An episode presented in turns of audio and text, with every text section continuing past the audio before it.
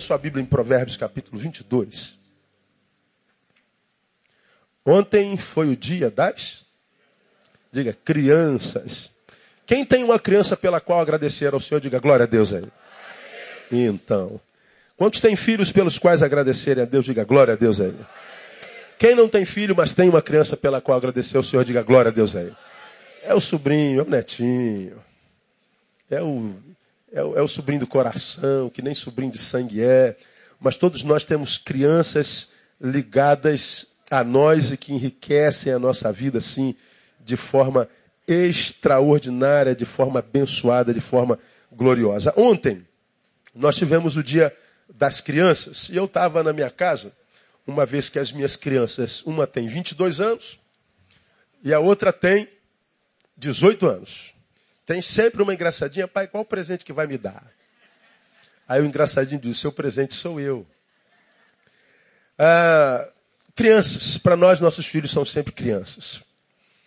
E vendo as, as, as reportagens, Quinta da Boa Vista, a Parque Lage, Jardim Botânico, todos os parques públicos da cidade tomados por atividades com crianças, as comunidades mais carentes.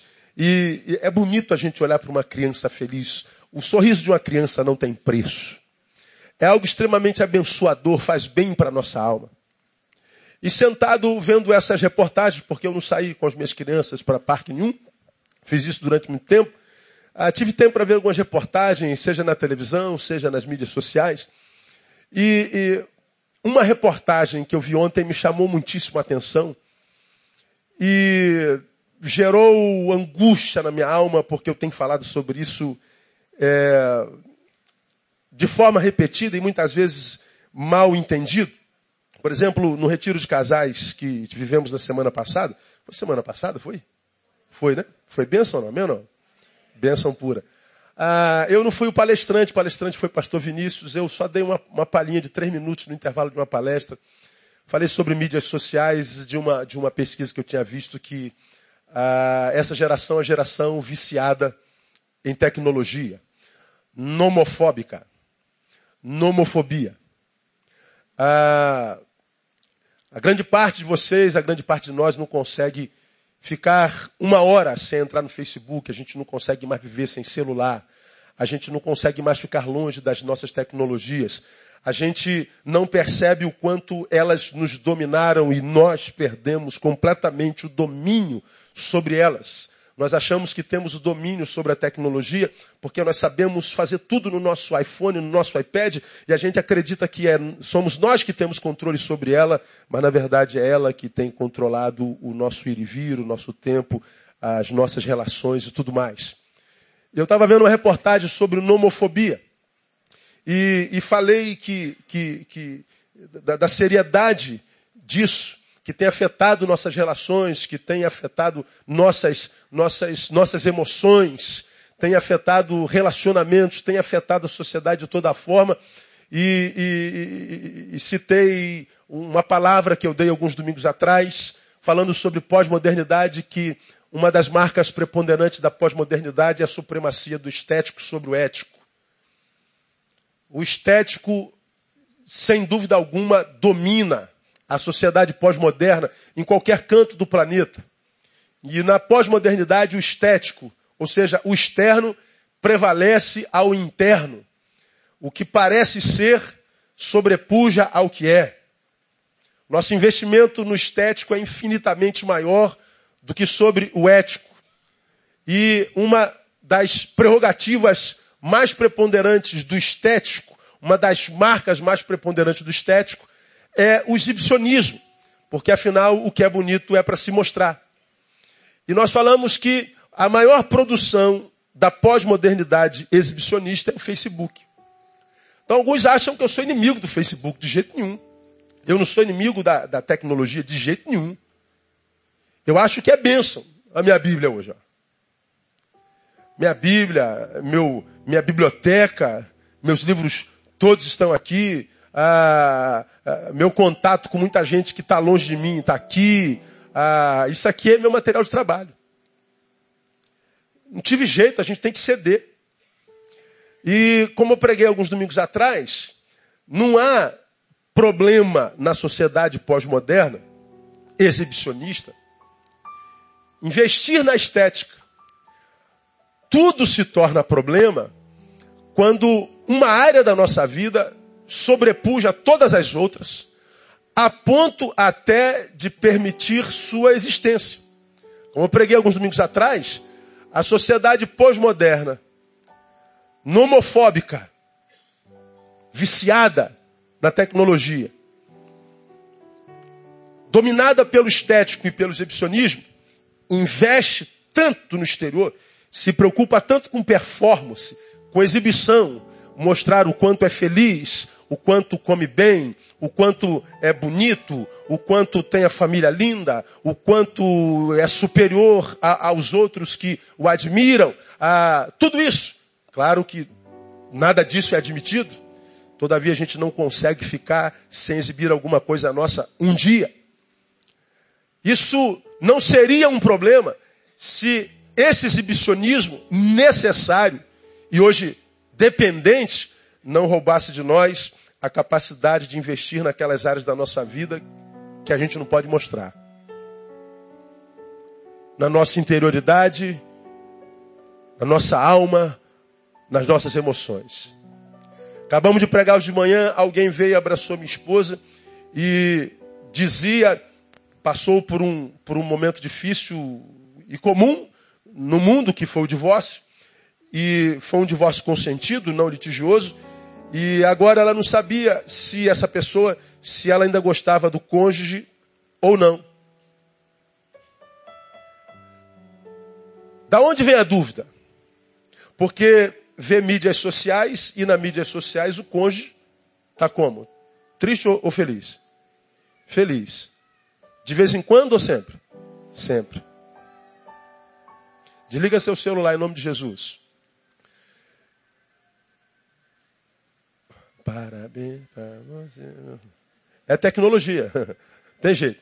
Então, ah, ela sofre aqui porque lá vê o outro aparentemente feliz.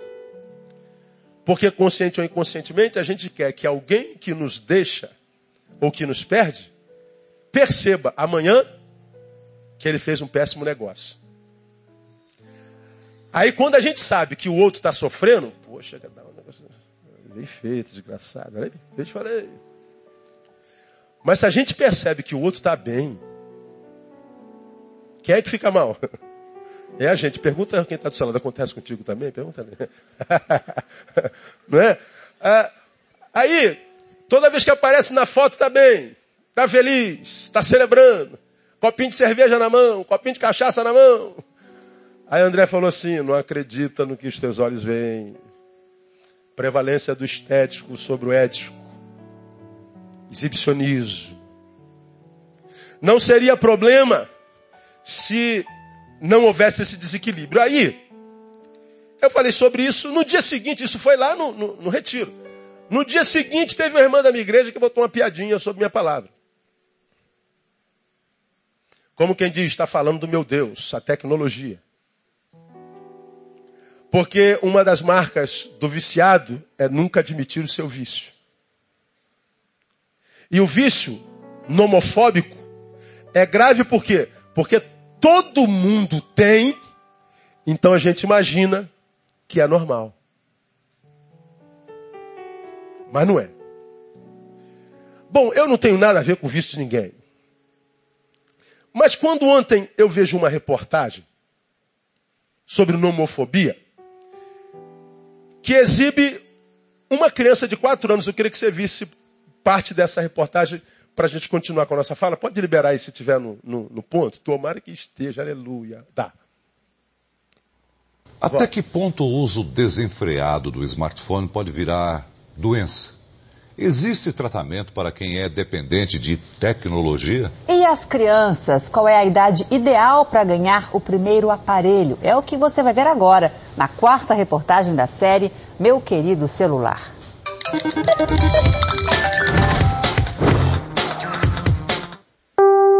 Isabelle tem quatro anos. Já passou da hora de largar a chupeta, pensou a tia. Eu perguntei se eu desse meu celular pra ela, se ela parava. Ela falou que sim. E parou? Parou. A chupeta por um smartphone, o celular com acesso à internet. Desde então, velhos brinquedos perderam a graça. Você gosta mais de boneca ou mais do telefone celular? Telefone celular. Ah, por quê? Que é mais legal. Porque tem joguinhos. Hoje ela brincou à tarde muito de boneca, mas com os dois celulares junto. A, a brincadeira dela era as bonecas conversando no celular. Era, era a Mônica e qual é a outra? A Duda. E a Duda conversando no celular. Alô? Quem é? Tá. Tchau. O que tem um celular que uma boneca não tem? O celular tem joguinho e dá pra ligar de verdade. Você sabe ligar sozinha?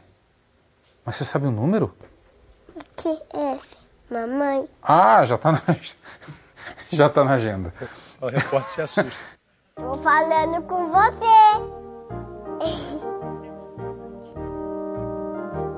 Tá na cozinha. Sentada na minha cama. Beijo, tchau. Ah, pode acender. Que bonitinha, não é bonitinha? Como é o nome dela? Isabelle. Quantos aninhos ela tem? Quatro anos. Chupava chupeta até agora. E ela não conseguia deixar a chupeta. Uma criança que chupa a chupeta até os quatro anos já demonstra algum tipo de apego e desequilíbrio. Como é que a mãe conseguiu tirar a chupeta dela? Através de um smartphone. De um celular. Ah, mas o que, que tem, pastor? Bobagem. Pois é. É. É sobre isso que eu quero falar com vocês um minutinho para a gente perceber, irmãos, que mundo que a gente está construindo e que tipo de pai a gente tem sido para os nossos filhos. Pense, que tipo de males um, um, um celularzinho, tadinho, tão indefeso, pode gerar para uma criancinha de 4 anos. Vamos lá, vamos falar de relacionamentos. Vamos ficar só em relacionamentos. Você é macaco velho, eu macaco velho, vamos construir relacionamentos. Hoje é fácil da gente fazer amizade ou difícil? Por que, que é difícil? Por que, que você não, não, não, não, não faz amizade fácil? Me diz aí, me ajudem. Hã? Tem pouca interação? Ah, deixa eu ajudar. A gente confia no outro com facilidade? A gente mais confia ou desconfia? Desconfia. Por que a gente desconfia? Porque para nós todo mundo é culpado até que se prove o contrário. A gente, para se entregar, precisa ter desenvolvido um tempo de relacionamento para que a gente conheça o mínimo do caráter dessa pessoa. Porque a gente não vai se entregar para qualquer um. Porque a gente não confia. Por que, que a gente não confia? Porque já fomos machucados muitas vezes. Estamos falando de, ma de macacos velhos. Hoje nós duvidamos do caráter de todo mundo. Nós desconfiamos do caráter do homem e da mulher. A gente acredita piamente em ditados como esmola demais, Santo desconfia. O cara chega cheio de. Posso ajudar a carregar sua bolsa, querido? E... Qual é, Bra?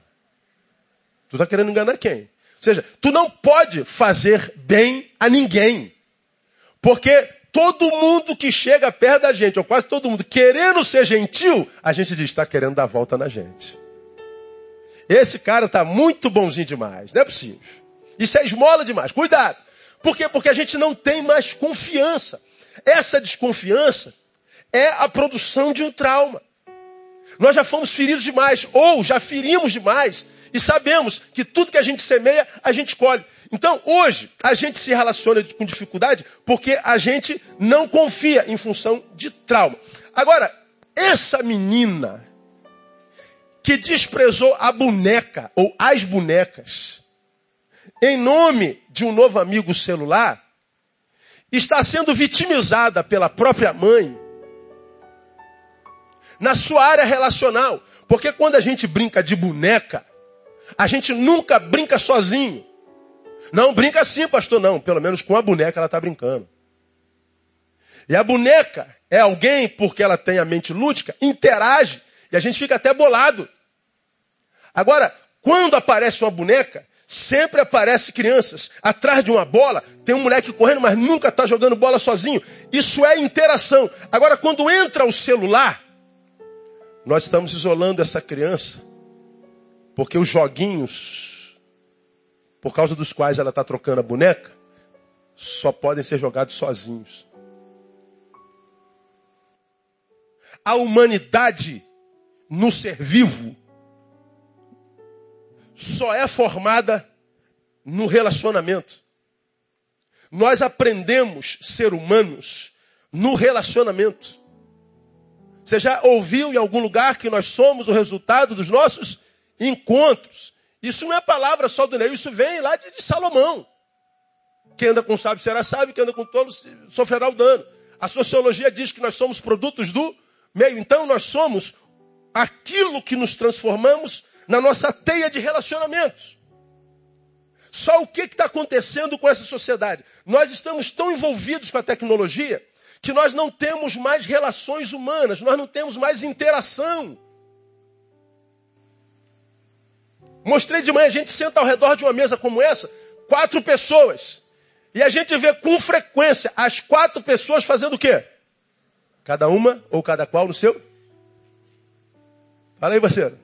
Ah, é sim, é, é. Foi, foi, foi. Concorda? Ah, concordo, concordo. Sabe nem o que, que falou? Às vezes um casal está no, tá no restaurante. Vamos jantar hoje, amor? Vamos. Aí senta. Ela está lá no face dela e ele está aqui no face dele. Aqui, amor. E legal, meu Deus. O assunto é aqui.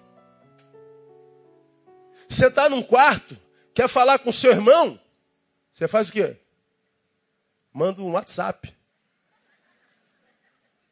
A gente está no quarto, quer falar com a mãe na cozinha? Tem comida hoje, mãe? Nós estamos completamente envolvidos. Nós caímos na rede, na web. Fomos fisgados como peixe. Essa criança certamente crescerá com profundos problemas relacionais. Será um adulto que terá dificuldade de relacionamento, porque ela não desenvolverá isso nessa primeira infância, que é quando quase tudo se forma na gente. É quando a gente deixa a fase oral, vou falar sobre isso lá na frente, aos dois anos entra na fase anal. A fase oral é aquela fase que a criança, tudo que, que pega, ela ainda está aprendendo a andar, não está, ela está no chão. Como é que ela vai conhecer? Tira, tira foto daí, filho meu. Daqui a pouco eu boto. Então, a, a, na fase oral, ela, ela tudo vai à boca, tudo que ela conhece é boca. Você tem que ficar ligado, vai na boca. Mas ela entra depois de dois anos numa fase chamada anal pela, pela, pela, pela psicologia, pela psicanálise, que é aquela fase em que ela começa a exercer poderes na sua existência. E o primeiro contato com o poder que ela tem qual é? No domínio do seu intestino. Você compra o piniquinho, o troninho, Aí você diz, você agora vai sentar aqui no troninho, olha o troninho, aí é, controla, e ela fica naquela de controlar. Porque até então, ela andava e ela não tinha domínio nenhum sobre o seu próprio intestino, sobre si mesmo. Agora ela tem que controlar o seu intestino. Você fica ligando, ensinando a essa criança a exercer poder sobre si mesmo, sobre o seu próprio organismo. Essa criança, ela está crescendo agora pensando no seu intestino. Ela está aprendendo a se conhecer. Essa é a fase anal. Essa é a fase em que ela começa a conhecer poder. É nessa fase, quase sempre, que o irmãozinho cresceu e ela então começa a aprender a dividir espaços, a compartilhar brinquedos. Ela começa, portanto, a se socializar.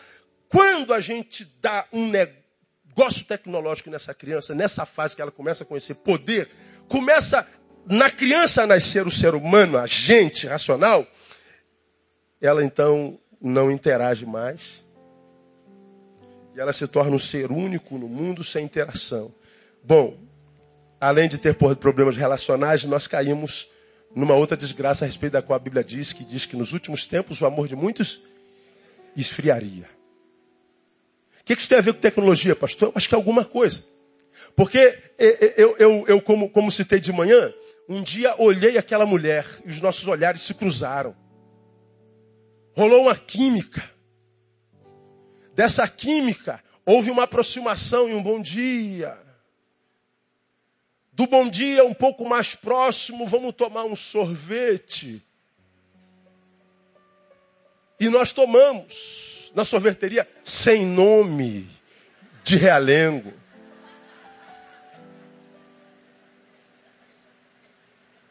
Seis de fevereiro de 86.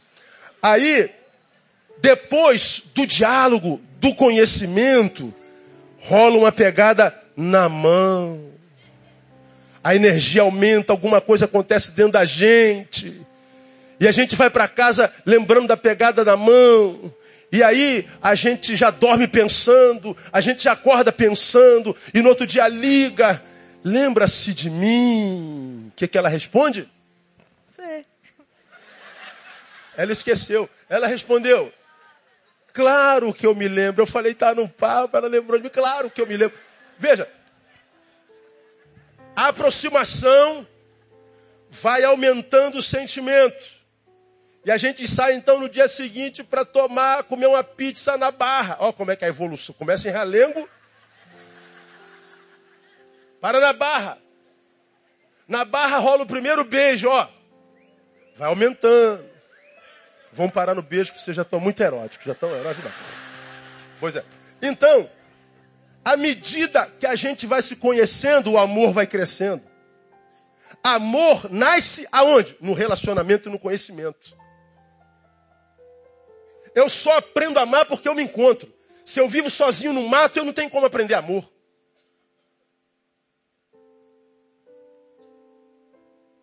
Eu só tenho como aprender amor amando. E só posso saber o seu poder sendo amado. Se eu não me relaciono, eu não conheço amor. Quando entra a tecnologia na vida de uma criança com quatro anos, e essa menina se retira para si, sendo impedida por causa da nomofobia, que inicia cedo na vida dela, de se relacionar, essa criança vai crescer com dificuldades relacionais graves, essa criança vai ter dificuldade de amar, de se entregar, de confiar. É uma candidata séria à depressão, a todo tipo de sintomas e, e, e, e sentimentos é, psíquicos. Aí, a gente tem que ver nossas crianças sendo vítimas o tempo inteiro dessa sociedade maldita. Temos que ver fotos como essa aí. Agora bota aí a foto para mim, por favor. Eu a citei de manhã, mas não mostrei. Olha isso aí. Se você olhar o garotinho, ele está com um piruzinho duro. Eles estão dançando uma música do axé baiano. Uma criança com dois, três anos, precocemente sensualizada, sexualizada. É isso que estão fazendo com nossas crianças. Como uma foto ilustrativa, como comédia, da mãe que compra mini saia para criança, compra topzinho para criança e compra calcinhas pequenininhas para criança. E essa criança vem toda precocemente erotizada, a gente diz que bonitinho, que bonitinho, que bonitinho, ela cresce assim, aos 12 anos aparece com a barriga e a mãe diz que desespero. Mas acontece lá, nossas crianças estão perdendo o direito de ser crianças. Nessa mesma reportagem, mostra um dado sobre as praças no Brasil. As praças estão vazias. Não há mais pique. Não há mais correria. Não há mais brincadeira. Não há mais lazer. Praça existe para criança. Criança existe para brincar, para interagir. Aí você ouve como nós ouvimos agora há um mês atrás, um pouco mais de um mês atrás, o dado que assusta o governo brasileiro, que diz que pela primeira vez na história, o Brasil tem mais de 50% da sua população obesa. 51, quase 52% da população brasileira é obesa. Não é gordinha, não, é obesa. Agora, por que, que você acha que as nossas crianças estão obesas? Porque nossas crianças estão sentadas dentro de um quarto, isoladas, fazendo o quê? Adorando o seu Deus. Não estão correndo mais atrás de uma bola. Não estão brincando de, de pique-tá, pique-lateiro, pique-raio que o parta, sei lá. E a gente não percebe o mal que a gente está fazendo, porque é, a, a, gente tem uma visão micro. Mas quando a gente tem uma visão macro de sociedade, a gente percebe essa transdeformação pela qual a sociedade passa. E essa deformação, essa transformação, é um conjunto de um monte de práticas óbvias, óbvias da existência humana. Nós estamos acabando com as nossas crianças.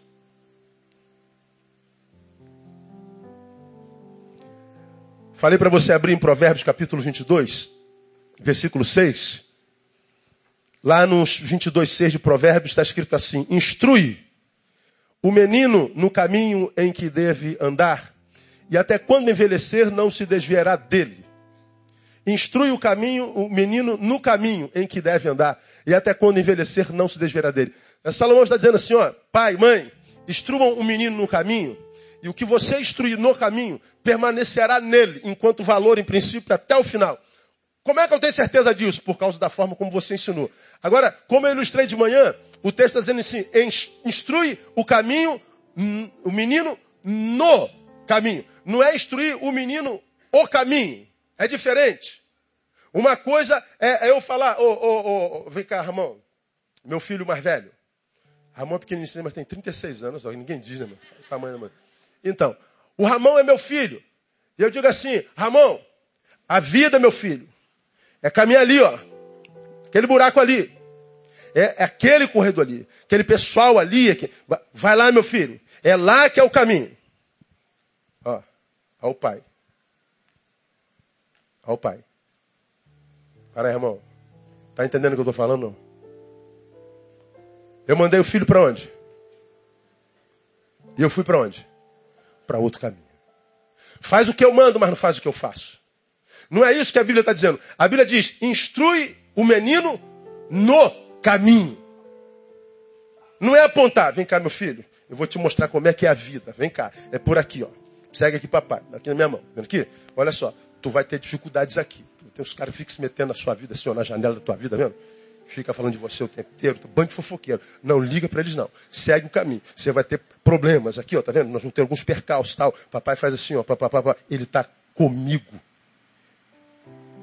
Ele tem não só o meu ensino, mas a minha companhia. Ele tem o meu exemplo.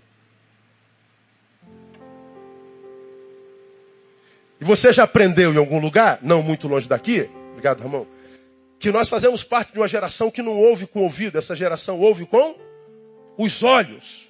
Vale o que eu vejo. Não vale o que papai diz. Filhos não obedecem mais o que pais dizem. E é exatamente porque filhos não obedecem que essa crise entre pais e filhos está estabelecida nessa nação como uma desgraça. Não se entendem mais. Porque o pai dá uma ordem, o filho não obedece porque sabe que o pai não tem nada a ver com a ordem dada. Faltam exemplos. A gente fala de amor, mas não tem tempo para eles. Ou então fala de amor, mas transforma o filho em Deus. E não tem tempo para si e nem para o marido, ou para a esposa. Ou para a esposa. Teu filho cresceu, você idolatrou.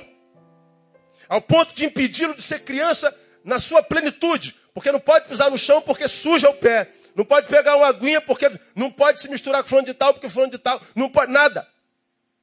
A gente deifica nossos filhos. A gente se acha o melhor pai do mundo e a melhor mãe.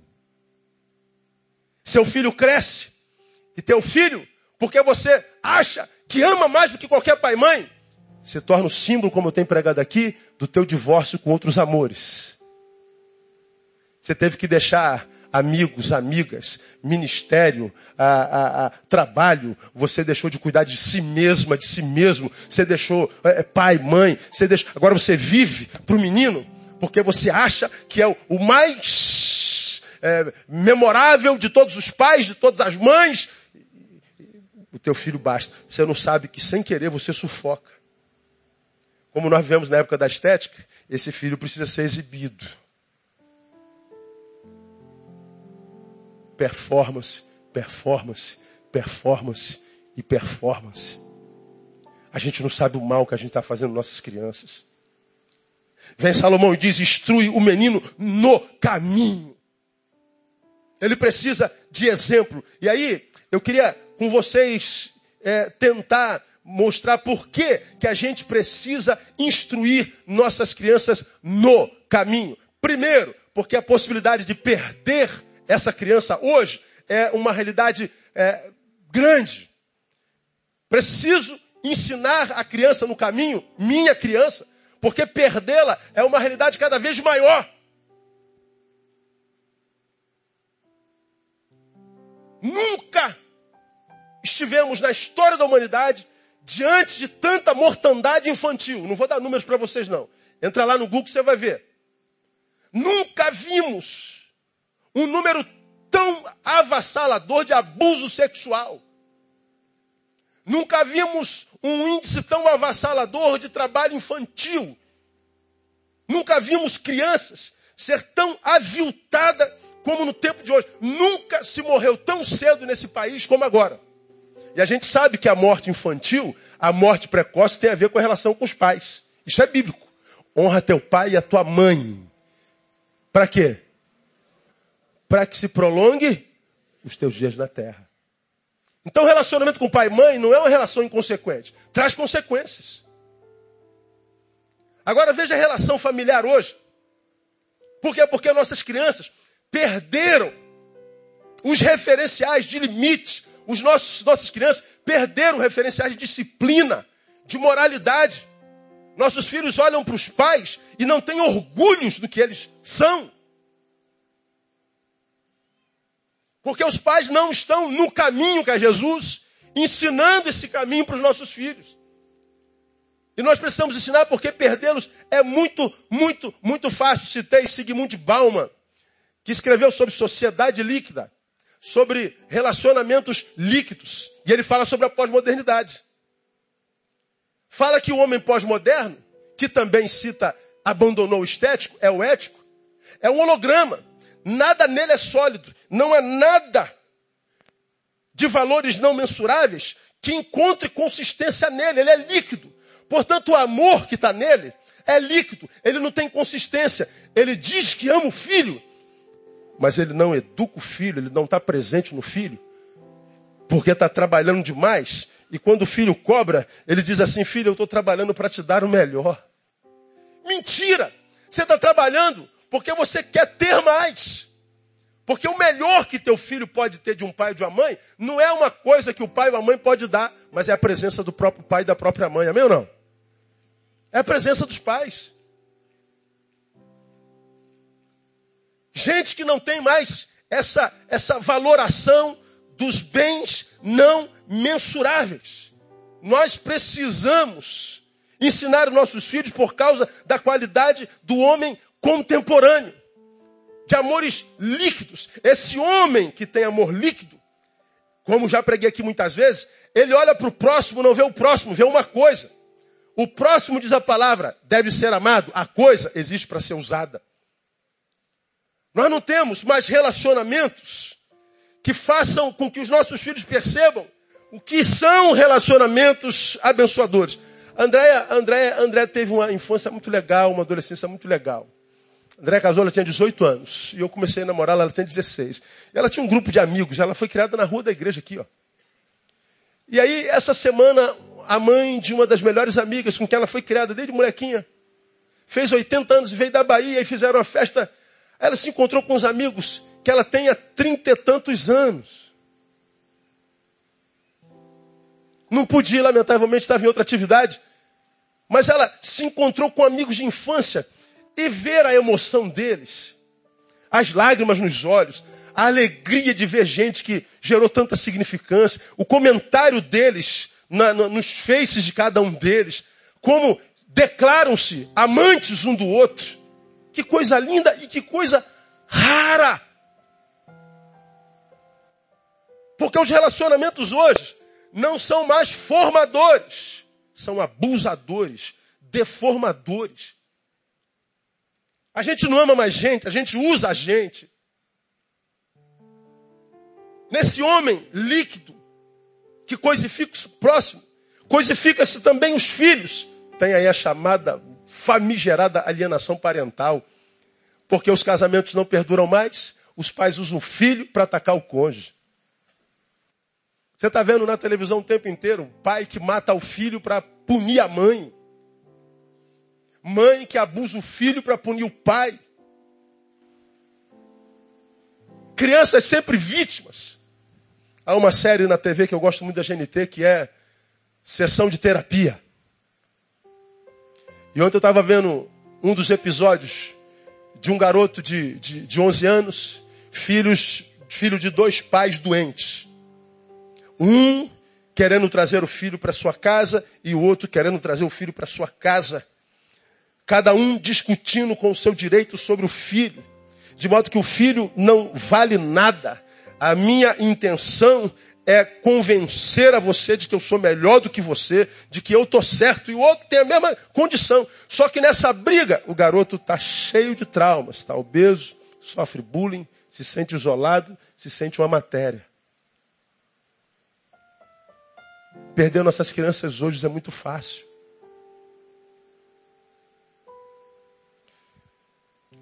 Quando eu vejo a sociedade contemporânea e muitos desses cristãos, gente com amor líquido, gente que coisifica o próximo, a gente vê cada vez mais fácil perder os homens, porque os homens contemporâneos estão deturpados. Preguei há bem pouco tempo atrás sobre 2 Timóteo capítulo 3, versículo 2. No primeiro ele diz que os últimos tempos seriam penosos, e o versículo 2 explica por quê. Porque os homens, os homens seriam amantes de si mesmos. Filautóis. Filos autóis. Amantes de si mesmo. E eu disse naquele sermão que amante de si mesmo não é alguém que tem estima grande, é alguém que foi tomado por um egoísmo tão grande que só enxerga o seu umbigo e o outro não tem valor algum mais para ele, mesmo que seja filho. Essa é uma das marcas do homem do tempo do fim. E para mim nós já chegamos a esse tempo. Então perder nossas crianças hoje é muito fácil. Precisamos ensinar a criança no caminho por causa da qualidade do homem contemporâneo, mas também podemos perder nossas crianças facilmente por causa da qualidade das crianças contemporâneas. Crianças hoje são muito inteligentes. A gente se assusta. Quem já se assustou com a inteligência do, do, do filho aqui? Deixa eu ver aqui. Aí. O cara é um negócio assustador, cara. Falei aqui de manhã, na nossa época aí, quem tem mais de 40, nossos filhos nasciam e nascia de olho fechado. E levavam uma semana para abrir o olho. E hoje, como é que nasce? Só falta nascer de óculos, cara. Tem criança nascendo com dente, meu. Depois de, de, de uma semana, duas, quando a criança estava de bruxo, mexendo uh, uh, o pezinho, aí se ele levantasse assim, ó, ih, ele levantou. Pô, hoje a criança, é, já roda na cama no primeiro dia, cara. Como eu falei de manhã, daqui a pouco ele vai, a gente vai parir, ele já vai ficar igual bicho, já vai sair andando, assim, ó. É um negócio assustador, é muito rápido. Fala com, com menos de um ano. Nossas crianças são inteligentes demais. Nos surpreendem com algumas palavras, algumas frases. Que a gente diz, meu Deus, onde é que aprendeu isso? Pega você, macaco velho igual a mim, bota um troço desse na sua mão. Tu fica cheio de dedo. Agora dá na mão do teu filho que tem dois anos. Lembra de manhã eu falei que eu não estava sabendo mexer nessa porcaria? Eu baixei o iOS 7, aí botaram a porcaria de uma, de uma senha. Não tinha antes. Aí eu estou aqui pregando, toda hora tem que botar senha. Porque o negócio fecha. Que raiva que eu estava desse negócio. Aí alguém sabe mexer nisso aqui? Um monte de gente. Vê um garotinho aqui de, de menos de quatro anos. Pastor, posso mexer aí?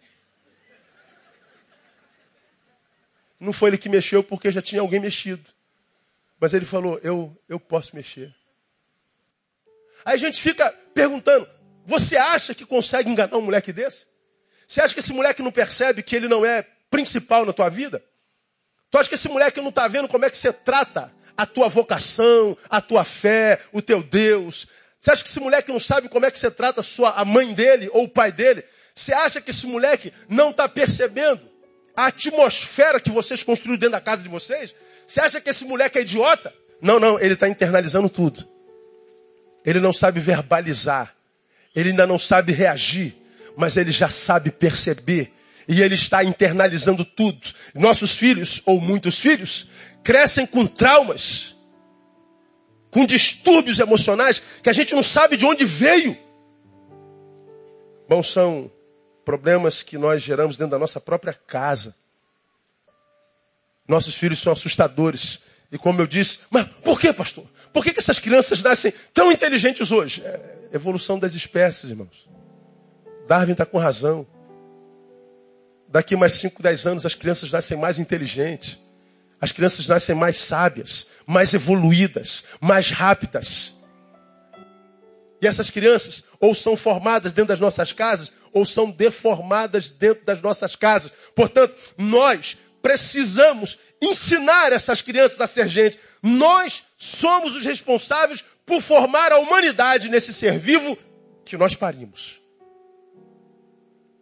Porque uma das marcas do homem do tempo de fim, além de ser um amante de si mesmo, diz lá o texto, busca em casa, sem afeição natural. É isso que me assusta. Você sabe o que é ser sem afeição natural? O afeto já não seria uma marca da natureza do homem do tempo do fim. O afeto, o amor, seria um aprendizado. Ou a gente ensina a criança a amar, ou o que sobra é indiferença. Aí eu antecipo um dado para você aqui. Há um mês atrás, a pastora Vina está aí? Está lá. Um mês atrás, recebemos um cientista da PUC de Rio Grande do Sul.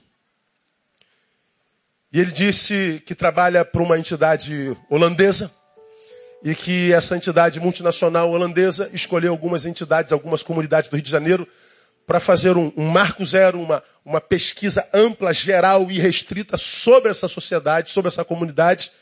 E eles, uma das escolhidas foi a nossa comunidade. E eles procuram nessa, nas proximidades dessa comunidade, uma entidade social que tenha credibilidade. Acharam quem? Os secais. Entraram em contato conosco, com, através da pastora Davina, e eles vieram com a, com a equipe de, de, pesquisadores fazer todo o mapeamento sociológico da, da, da comunidade. Especificamente com crianças, em maior escala até dois anos. E eles fizeram um mapa, nos deram quantas folhas, 127? 200 e pouca. Uma, uma, uma pataca de, de, de pesquisa desse tamanho. Tem tudo lá sobre esse morro. É um esqueleto é, é, é uma, uma, tomografia computadorizada do esqueleto dessa, dessa comunidade. Mas tem tudo lá. Depois que a pesquisa estava pronta, ele dá o relatório para a gente, ele reúne é, associação de moradores, professores, delegado, médicos do posto, ah, tudo para apresentar o relatório para a comunidade ao redor. Nós reunimos todo mundo lá no, no, no auditório do Secais e ele apresentou o seu relatório extremamente minucioso e interessante. E ele estava falando de uma pesquisa que diz que estudiosos no mundo inteiro estão tentando descobrir quando é que o ser humano começa a produzir violência. Quando é que a violência começa a ser produzida no ser humano? Eles descobriram que acontece exatamente nessa fase da passagem da fase oral para a fase anal, aos dois anos. Eles descobriram que crianças que já tinham irmãos já eram capazes de gerar violência e violência que chegava próximo da morte. Eles dão alguns dados sinistros. Chegaram à conclusão que a violência começa a ser gerada na vida de uma criança aos dois anos. E os especialistas estão dizendo assim: a época para trabalhar a formação do caráter num ser humano hoje é até os dois anos. Depois dos dois, já pode ser tarde demais. Tremi. Não é um curioso. Não é um idiotado que está falando isso. É um especialista. Reuni com o pessoal do Secais falando que vem, nós temos que começar a trabalhar com crianças até dois anos já. Já está sendo trabalhado.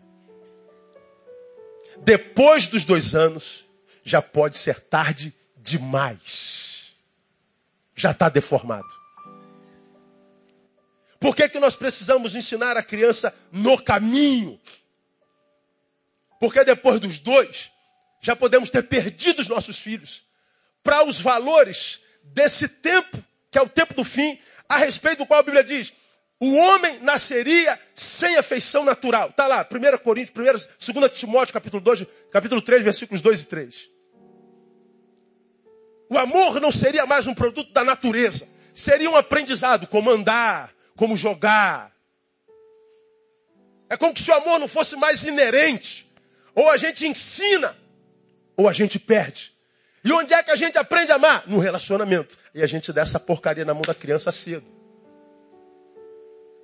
roubando dela a capacidade de desenvolvimento relacional. Nosso futuro é temerário, irmão. Por que, que eu preciso ensinar as crianças? Por causa da possibilidade de perdê-la, que é cada vez maior. Por causa da qualidade do homem contemporâneo e por causa da qualidade da criança contemporânea, que é assustador.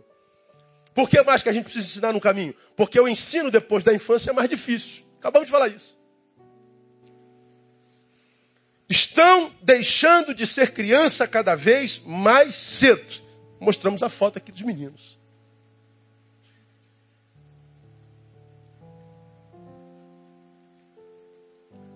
Gravidez precoce.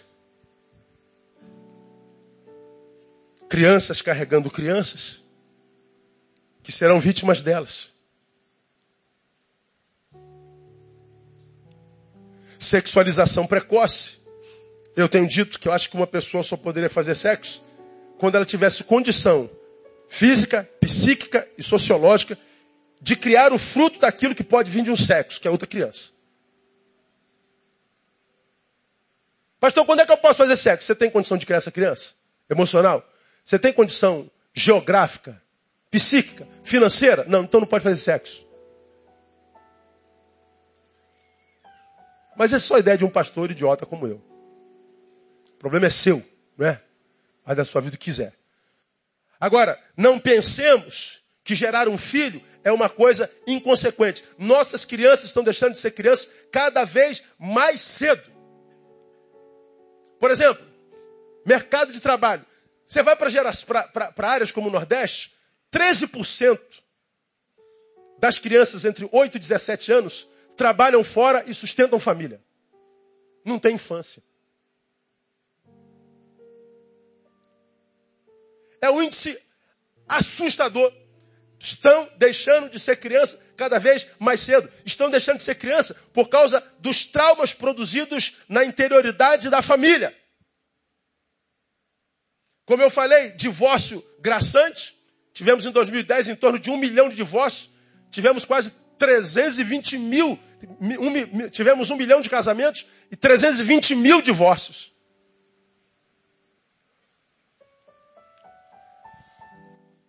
Divórcio legal, como eu já preguei aqui, que é aquele que a gente vai diante do juiz e separa. Mas tem um divórcio pior, que é o emocional. Que cujo casamento acaba, mas dura para sempre. Pai e mãe não tem mais nada em comum, senão o endereço e o nome. Mas são dois inimigos. E essa criança que nasce agora percebe os malefícios desse casamento. Como aconteceu aqui, preguei sobre isso aqui há três anos atrás de um garotinho que entrou minha, no meu gabinete. Ele soube que eu dei uma motinha para um outro garotinho. E ele achou no direito dele de reivindicar. Pastor, posso entrar? Posso. Oito, nove anos. Pastor, eu quero uma moto. Falei, que isso? Como é que, eu... que moto? O senhor deu para fulano de tal. Como eu tinha uma coleção de motinha, eu falei, tá justo, eu lhe dou. Eu dei uma motinha para ele. Aí ele deu um sorrisão. Senta aí, pergunta um monte de criança. O que, que você vai ser quando crescer? Ele não respondeu e disse assim: Pastor, eu não sei. Eu só sei que eu não vou casar nunca. Eu não perguntei se ele vai casar ou não. Agora precisa ser doutor? Uma criança com 8, 9, 10 anos diz assim: Eu não vou casar nunca. Ele está falando do quê? Me digam vocês. Hã? Do casamento de quem? Dos pais dele. Eu não sei o que eu quero, mas o que eu não quero eu já sei é casar. E de onde que ele tira a ideia de que casamento é essa desgraça toda? De dentro de casa. Porque os nossos filhos percebem. Nós abrimos os jornais, vamos para os sinais de trânsito, nós vemos as barbaridades desses menores matando, desses menores estuprando, desses coitadinhos de 16 anos gerando barbaridade, e a gente diz, tem que baixar a, a, a menoridade penal, nós temos que punir esses menores, porque esses meninos são monstros. Isso, ah! Os monstros são gerados aonde? Onde é a fábrica de monstros? É dentro da nossa casa. Porque nossos filhos não têm relacionamento. Nossos filhos não têm a quem seguir, a quem imitar.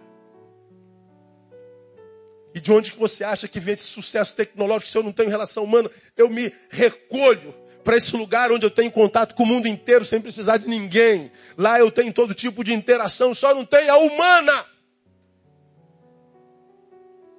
Só não tem a principal. Como alguém me disse, ou muitos alguém me disseram, mas pastor, isso aqui é uma bênção, porque atrai tanta gente que está longe. É verdade, mas afasta quase todo mundo que está perto. A gente não troca mais, a gente não olha mais no olho, irmão. A gente não fala face a face. A gente não é mais gente, a gente não é mais humano. Estamos perdendo a capacidade de falar português, para você ter uma ideia. Os especialistas da língua estão preocupados com essa nova linguagem que aparece nessa geração, que é a geração da linguagem tecnológica, abrevia tudo. Vocês têm visto na televisão o caos que é a, a, a redação dos universitários. Porque a gente não escreve. A gente não sabe o hino nacional. A gente não consegue chamar os pais de senhor. Perdemos toda a referência. E os nossos filhos são nossas vítimas.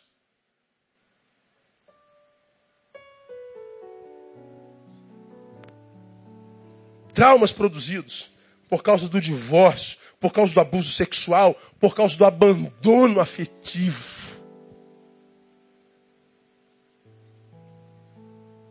Mamãe me procura há um mês ou dois atrás, preocupado com seu filho. Ela deu um passarinho, o menino matou. Quantos anos tem, amor? Dois, dois anos. Comprou outro passarinho, o menino matou. Comprou um cachorrinho, ele afogou o cachorro. Comprou um outro cachorro, ele estava matando outro cachorro de tirar e deram o cachorro.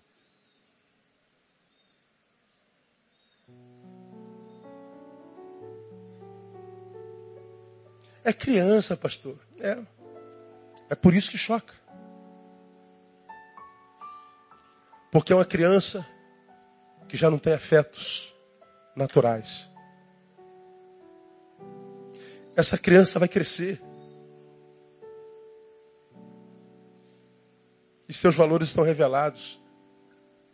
Ou ele aprende a amar dentro daquela família, ou não. Agora, quem é essa criança? Uma criança que foi abandonada pela mãe. É uma criança que não pode contar com um pai porque está do lado de fora, ocupado demais em ganhar dinheiro. É mais um filho de creche. É mais um cuja educação é terceirizada, cujo afeto é terceirizado. Estou falando que creche é errado. Estou falando que a voz. Não, não estou falando nada disso. Porque se nós não temos quantidade de tempo, temos que ter qualidade. O pouco tempo que eu tenho tem que ser de qualidade. Porque a humanidade brota no cuidado, a humanidade brota no encontro, no relacionamento. Senão o que sobra é indiferença e maldade. Por que, que eu, eu, eu, eu, eu preciso ensinar? Por quê? Por que, que depois da infância é mais difícil? Por causa do materialismo reinante. O materialismo reinante nada mais é do que a secundarização do espiritual. Aqui é para você que é crente, varão. Você que teve um filho, e só pensa nesse filho enquanto ser sociológico, não como ser espiritual. Aí você quer que ele seja o mais bonito, o mais forte, aí você bota na estética, você bota no centro de beleza, você bota no judô, você bota no inglês, você bota no curso, você bota em, em tudo, que é para mostrar o quanto teu filho é produto de um ser tão bom quanto você é, só que não admite. Mas você não sonha com que teu filho seja um homem de Deus ou uma mulher de Deus. Você não tem tempo para trazer seu filho para a igreja. Você não tem tempo para a igreja por causa do seu filho. Seu filho está crescendo com o exemplo de um pai que sabe fazer algo para Deus e não faz mais. Por quê, pai? Porque não tem tempo por causa do filho. Uma mãe que tem talentos dados por Deus, mas que não usa mais. Por quê? Porque tem que dedicar ao filho. Seu filho está crescendo sem a ambiência eclesiológica. Seu filho está crescendo sem intimidade com a palavra. Seu filho está crescendo sem conhecer referência espiritual. Aí sabe o que está acontecendo nessa geração? Nossos filhos não terão herança espiritual. Nossos filhos não terão legado espiritual. Se sei de manhã que eu louvo a Deus pelo meu pai, meu pai é morto há 20 anos. Agora, quem tem um pai, louvado seja o nome do Senhor, como eu tive, tem um pai que nunca vai morrer porque ele continua vivendo em mim. Louva a Deus pelo que eu sou, a paixão que eu tenho por Deus, o amor que eu tenho pela Sua palavra. Estou falando de mim. A responsabilidade com as suas coisas eu aprendi dentro de casa. Meu pai me ensinou a ser crente. Meu pai morreu, eu tinha 20, 27 anos. Mas me deixou um legado. Até hoje, quando eu vou praticar alguma coisa, eu fico pensando, será que meu pai faria isso? Se meu pai soubesse, ele se orgulharia de mim. Meu pai não morre em mim. A relação que ele tinha com Deus, a seriedade com que ele lidava com a palavra, os valores que ele perpassava para nós, cinco irmãos dos quais eu sou o caçula, era tão contundente que a gente via a seriedade da vida espiritual do meu pai. Meu pai me deixou esse legado. Agora, será que eu tenho passado isso para as minhas filhas? Será que minhas filhas, quando olham para mim, veem a seriedade com a qual eu trato as coisas de Deus?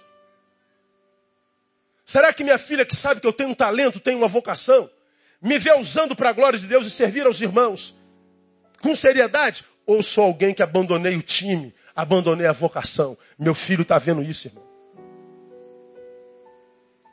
E se meu filho não recebe meu legado, daqui a 10, 20 anos ela vai ter o filho dela e ela não sabe o que passar espiritualmente para o seu filho. E o filho dela, que é meu neto, não vai ter mais nada. Vamos chegar num tempo onde não haverá mais espiritualidade. Seremos uma massa carnal que não conhece mais amor, não conhece mais a Deus, não conhece mais nada. Vamos chegar num tempo insuportável da existência. Porque seu filho está com dois anos, mas não sabe nada da casa de Deus e do Deus da casa. Porque você tem tempo para levar para o inglês 5 horas da manhã, mas não pode acordar às 8 para vir para a escola bíblica, para a escolinha.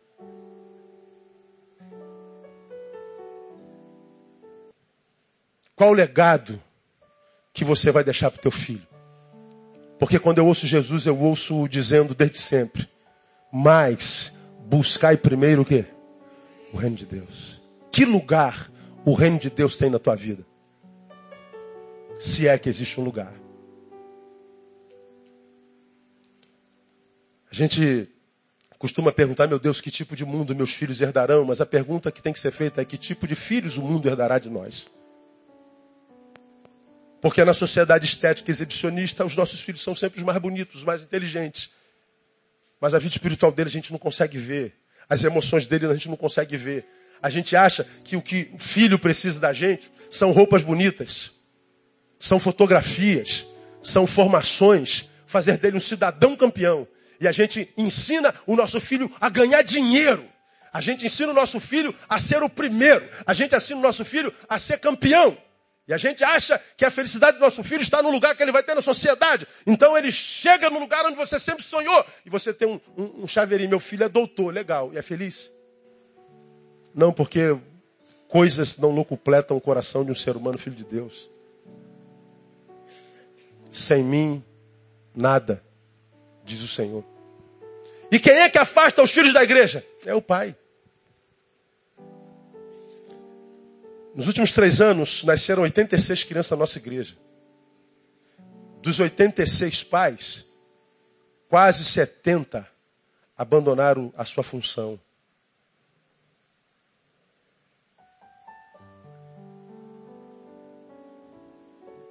são os pais dos filhos de hoje.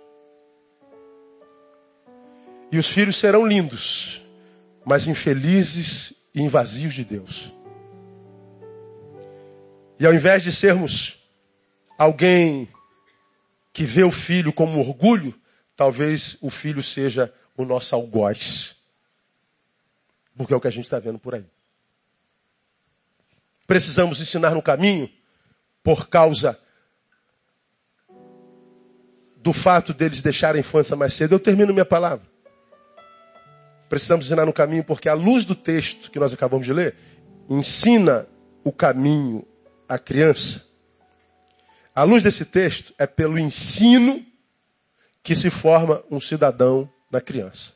Já falei no escopo de toda a minha palavra. Ensina o caminho à criança. Não solte teu filho à própria sorte. Eles precisam ser ensinados. Hoje, mais do que nunca. Porque na, na escola deles, na faculdade deles, no jardim, tem um monte de mestres ensinando a eles. Mestres do quê? Do nada. Minha filha menor de 18 anos estava falando como uma aluna agrediu o professor na sala. Na cabeça desse velho aqui não entra isso. Me lembro como eu olhava para os professores quase com uma reverência espiritual.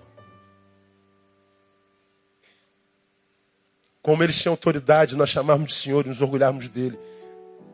Todos um dia sonhamos em ser professor por causa de um professor.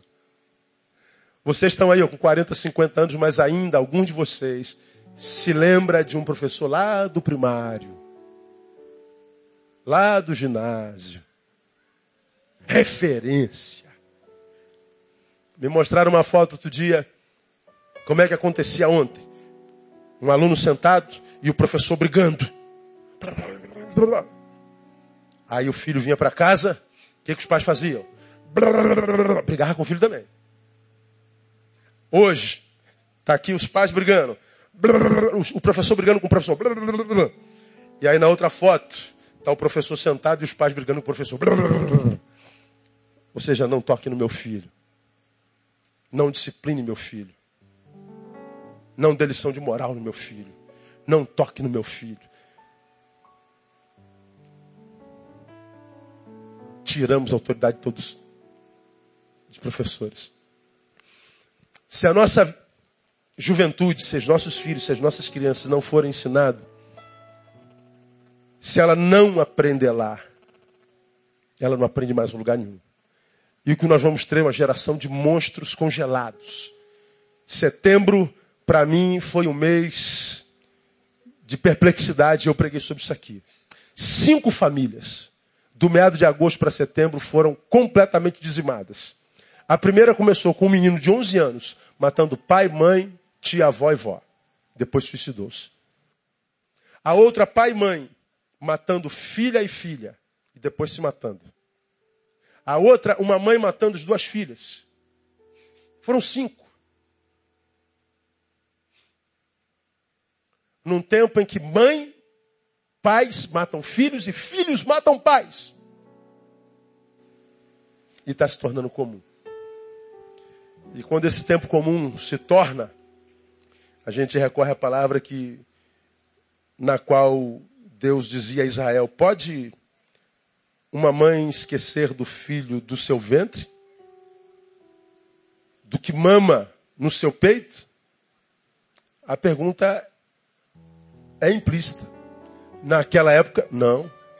Mas ainda que essa se esquecesse, todavia eu não me esquecerei. Hoje, pode uma mãe esquecer-se do filho do seu ventre? Tem mães parindo para vender.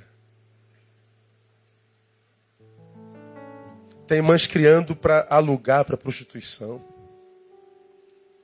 Estamos lá no extremo, né? Mas tem mãe que não educa mais espiritualmente. Tem mãe que secundarizou a educação e o ensino do amor. Tem mãe que deixou de ser quem é, tem pai que deixou de ser quem é na presença de Deus por causa do filho, trocou de Deus.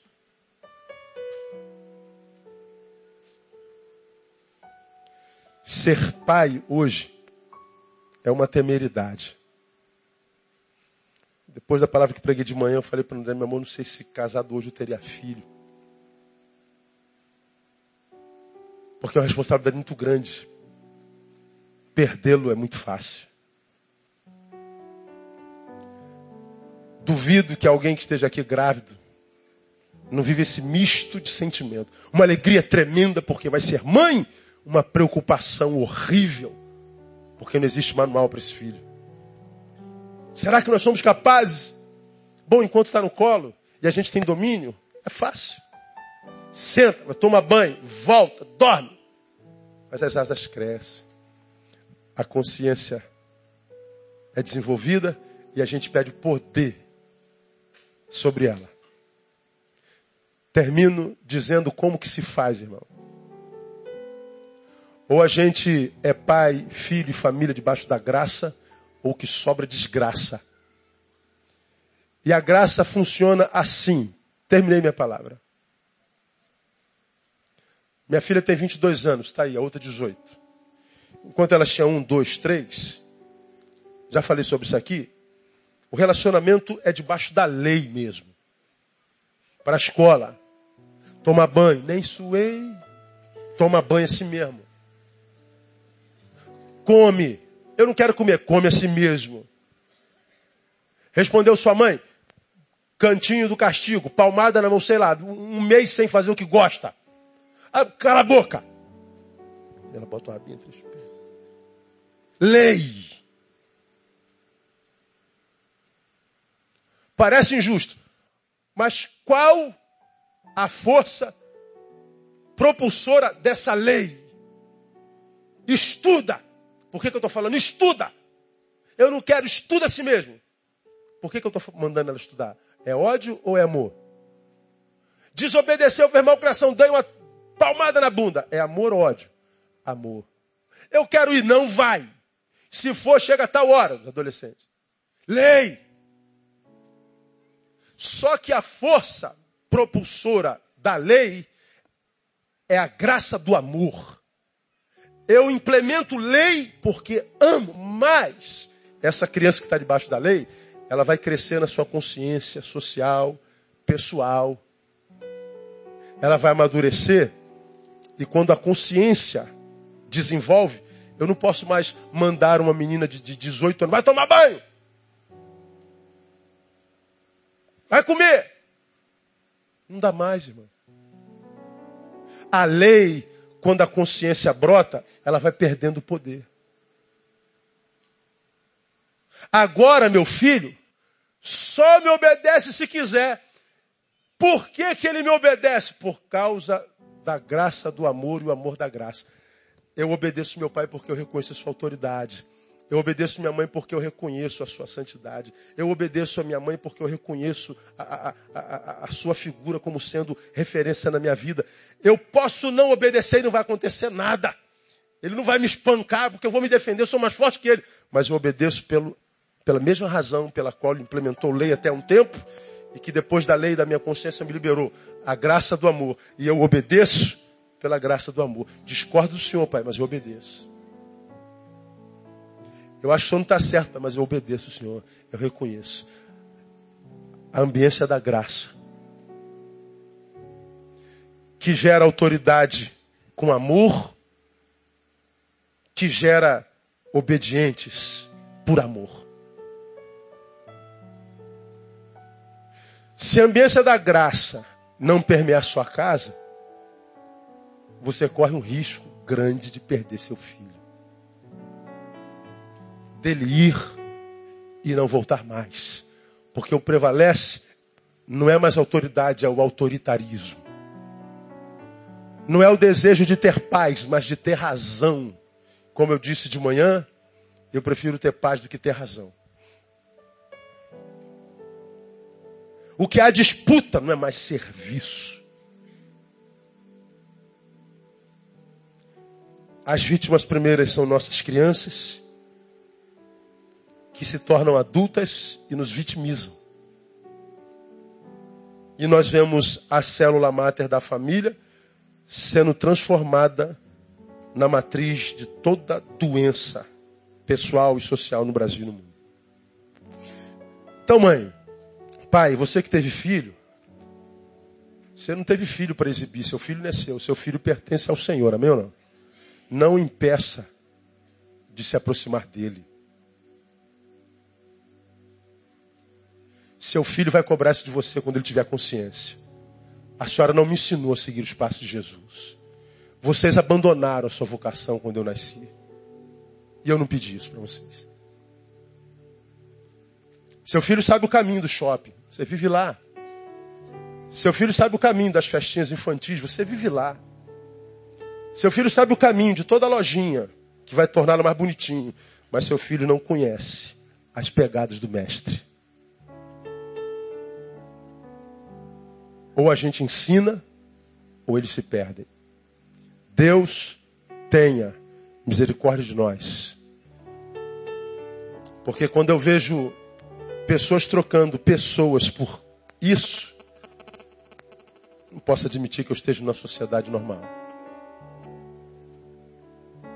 Falo, irmão, como quem não é nem dos mais bens relacionáveis. Sou introvertido, quieto. Não é simples chegar perto de mim, pessoas tremem. Não sou sorridente, não sou dado. Mas eu não abro mão dos meus amigos, das pessoas que me formam, que me trazem significância. Por causa disso aqui. Gostaria de me tornar um especialista nisso aqui, desde que isso aqui continue sendo meu escravo, não meu senhor. Que ele dependa de mim para funcionar e eu não eu dele. E que nossos filhos cresçam, sabendo que eles são o mais importantes na nossa vida, irmãos. De que nós somos seus melhores amigos e que abrimos mão de qualquer coisa para fazer deles gente. Que eles saibam que não são um chaveirinho para a gente exibir. Para mostrar para a sociedade o quanto eu sou competente. Porque fazemos isso sem perceber. Quem tem ouvidos, ouça. Quem tem entendimento, entenda. E quem não valoriza, jogue fora essa palavra. Que Deus nos abençoe. Amém, amados? Vamos aplaudir o Senhor. Vamos ficar em pé. Feliz Dias das Crianças. E que elas sejam um orgulho na vida de vocês, na minha, para todos sempre. Amém, amados?